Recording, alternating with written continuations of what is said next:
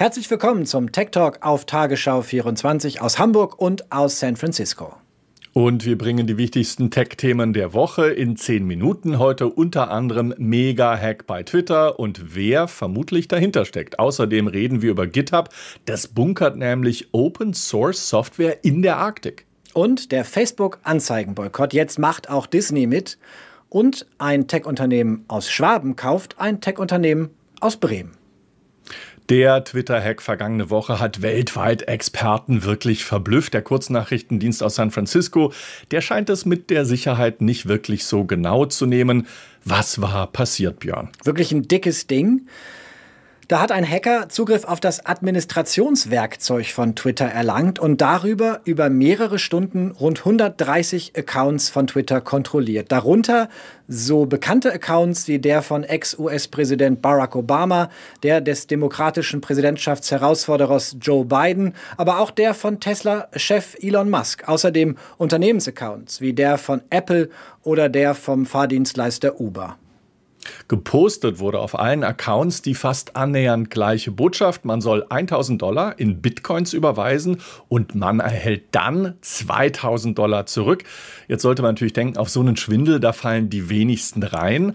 Aber Denkst du, es sind über 118.000 Dollar überwiesen worden und die dürften irgendwo im Bitcoin-Nirvana verschwunden sein. Aber was steckt dahinter? Es gibt viele Spekulationen, haben die Hacker möglicherweise im staatlichen Auftrag gehandelt? Stecken Russland oder China dahinter? Nach Informationen der New York Times und äh, einiger anderer Tech-Blogger im Netz könnten vier Hacker beteiligt sein. Das ist die These im Moment. Alle im Alter zwischen 19 und 25 Jahren. Einer soll sogar noch bei seiner Mutter in England wohnen. Drahtzieher war aber wohl ein Hacker namens Kirk. Das ist natürlich ein Deckname. Und dieser Kirk, der soll Zugang gefunden haben zum Twitter-internen Kommunikationskanal auf Slack und über diesen Slack-Kanal dann zu dem Administrationswerkzeug, das Twitter-MitarbeiterInnen nutzen, um auf Accounts zuzugreifen. Und mit diesem Werkzeug haben sie Zugriff auf fast alle Accounts. Es gibt allerdings eine Ausnahme, Björn, das ist das Konto von US-Präsident Donald Trump.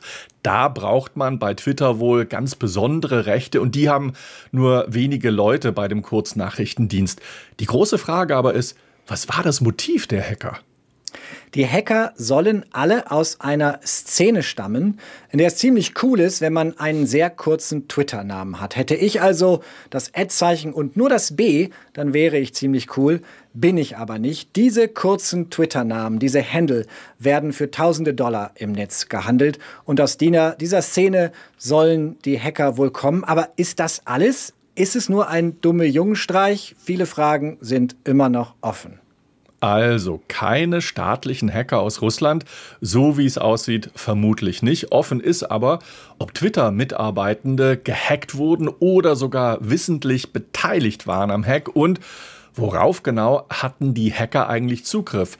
Auch zum Beispiel auf persönliche Chats, die sogenannten DMs, die Direct Messages bei Twitter? Das wäre bei so einem demokratischen Präsidentschaftskandidaten ja auch nicht ohne. Und wie konnte das eigentlich passieren? Was ist eigentlich mit den Twitter-Sicherheitsmaßnahmen? Zwei-Faktor-Authentifizierung gibt es bei Twitter, muss man aber mühsam freischalten. Das ist eine ziemlich dicke Panne, die Twitter-Chef Jack Dorsey noch einige Zeit lang beschäftigen dürfte, denn es ist nicht die erste Sicherheitspanne. Im vergangenen Jahr, da war der Twitter-Account von genau diesem Jack Dorsey, dem Gründer, dem Mitgründer von Twitter, gehackt worden. Und äh, wir stehen jetzt im Moment vier Monate vor den Wahlen in den USA. Also das wiegt ziemlich schwer für Twitter. Das Vertrauen ist in jedem Fall schwer beschädigt. Und das bei einem wahnsinnig twitternden US-Präsidenten. Ein Blogger hat sogar geschrieben, wenn Hackern das gelingt, all diese Accounts zu hacken, dann können sie möglicherweise auch einen Atomkrieg herbeihacken. Apropos Präsident, äh, Twitter hat wieder ein Video von, sorry, dass ich jetzt lache, aber es ist wirklich so. Twitter hat wieder ein Video von Donald Trump gelöscht.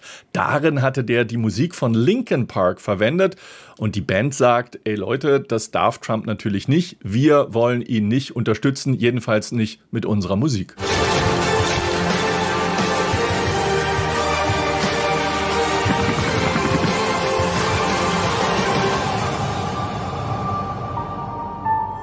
Interessant, in den sozialen Medien wird offenbar mit zweierlei Maß gemessen. Twitter hat dieses Video sofort gelöscht. Auf Google, auf YouTube haben wir es eben noch gefunden, Markus. Google nimmt es also offenbar nicht ganz so genau mit diesem Urheberrechtshinweis von Linkin Park. Womit Google es aber genauer nehmen will, ab kommendem Monat, sind Anzeigen, in denen Corona-Verschwörungstheorien verbreitet werden. Google wird dafür kritisiert dass äh, die Plattform damit Geld verdient. Und ab kommendem Monat will Google keine Anzeigen mehr veröffentlichen, in denen zum Thema Corona äh, anders informiert wird als auf wissenschaftlicher Basis. Also Verschwörungstheorien AD. Und äh, so hat eben jedes soziale Netzwerk seine Auseinandersetzung um Inhalte. Facebook leidet übrigens nach wie vor unter seinem Anzeigenboykott. Auch der Disney-Konzern, der verzichtet nun vorübergehend zumindest auf Werbung bei Facebook. Und das könnte dem Unternehmen aus Menlo Park wehtun, denn Disney war im ersten Halbjahr das US-Unternehmen mit den höchsten Werbeausgaben auf Facebook ganz schön dicker Fisch. Das fängt langsam an, richtig weh zu tun für Facebook. Die Unternehmen, die ihre Werbung jetzt zurückhalten, fordern ja, dass sich Facebook intensiver auseinandersetzt mit Hasspostings, mehr dagegen tut, mehr gegen Rassismus auf der Plattform tut. Aber es gibt noch andere Tech-Themen neben denen der großen Plattform, Markus. Auch deutsche Tech-Unternehmen sind in Pandemiezeiten gefragt. Unter anderem das schwäbische Unternehmen Teamviewer aus meiner Heimat, aus Schwaben. ich weiß nicht, ob wir das jetzt hören wollten. Die Software dieses Unternehmens TeamViewer ist auf über 2,2 Milliarden Rechnern weltweit verbreitet und sie ermöglicht den Zugriff auf den Rechner von Remote. Wenn ich also beispielsweise im Corona Homeoffice sitze und mein Dienstrechner nicht funktioniert, dann kann der Support auch von anderswo auf meinen Rechner zugreifen. Das erlaubt TeamViewer. Jetzt haben die Schwaben die Bremer Tech-Schmiede Ubimax für 136 Millionen Euro übernommen. Ubimax entwickelt tragbare Augmented Reality-Lösungen für den Industrieeinsatz. Ubimax ist für TeamViewer eine sehr strategische Akquisition, weil wir damit einen Marktführer im Bereich Industrie 4.0 Lösungen schaffen wollen. Die Ubimax Software einerseits, die erlaubt es mit Augmented Reality Fertigungsprozesse zu optimieren in der Herstellung, in der Logistik zum Beispiel. Und das kommt zusammen mit der Teamviewer-Kompetenz, nämlich der Vernetzung von Geräten, Produktionsmaschinen aller Art im Internet der Dinge. Und wenn wir die beiden Sachen zusammenfügen, dann haben wir Ende-zu-Ende-Lösungen für Unternehmen im Bereich Digitalisierung made in Germany. Anderes Thema, TikTok. Das Unternehmen hinter TikTok, ByteDance, hat seine Gespräche mit der britischen Regierung zunächst eingestellt. In diesen Gesprächen ging es darum, wo der Unternehmenssitz von TikTok für alle Nicht-China-Geschäfte liegen sollte. Und im Gespräch war da, London ist es jetzt aber nicht mehr, Markus.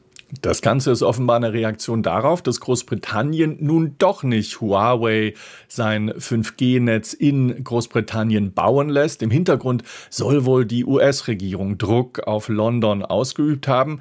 Und da stellt sich natürlich, Björn, auch ganz umgekehrt die Frage, wie unabhängig ist eigentlich TikTok von den Einflüssen der chinesischen Regierung? Und manche spekulieren, sollte Trump in den USA nicht wiedergewählt werden, dann könnte Huawei möglicherweise doch in, den, in Großbritannien das 5G-Netz ausbauen. Also diplomatisches Kuddelmuddel im Tech-Bereich. Anderes Thema, ganz spannend, GitHub. GitHub ist so etwas wie der weltweit größte Speicher für Open Source Software, für frei verfügbare Programmiercodes. Der war lange unabhängig, gehört jetzt Microsoft und die haben ein sehr spannendes Projekt gestartet, Markus.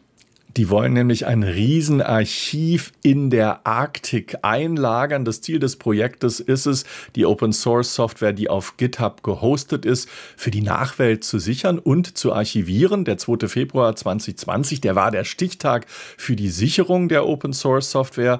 An diesem Tag erstellte GitHub einen sogenannten Snapshot aller auf der Plattform aktiven öffentlichen Programmcodes. Die wurden dann in den vergangenen Monaten auf 186 Rollen Mikrofilm geschrieben. Insgesamt wurden so 21 Terabyte an Code gespeichert. Der Code wurde am 8. Juli 2020 erfolgreich im Arctic Vault deponiert und da liegt er jetzt im Permafrostboden von Spitzbergen in einer ehemaligen Kohlemine und das in bester Nachbarschaft, Markus.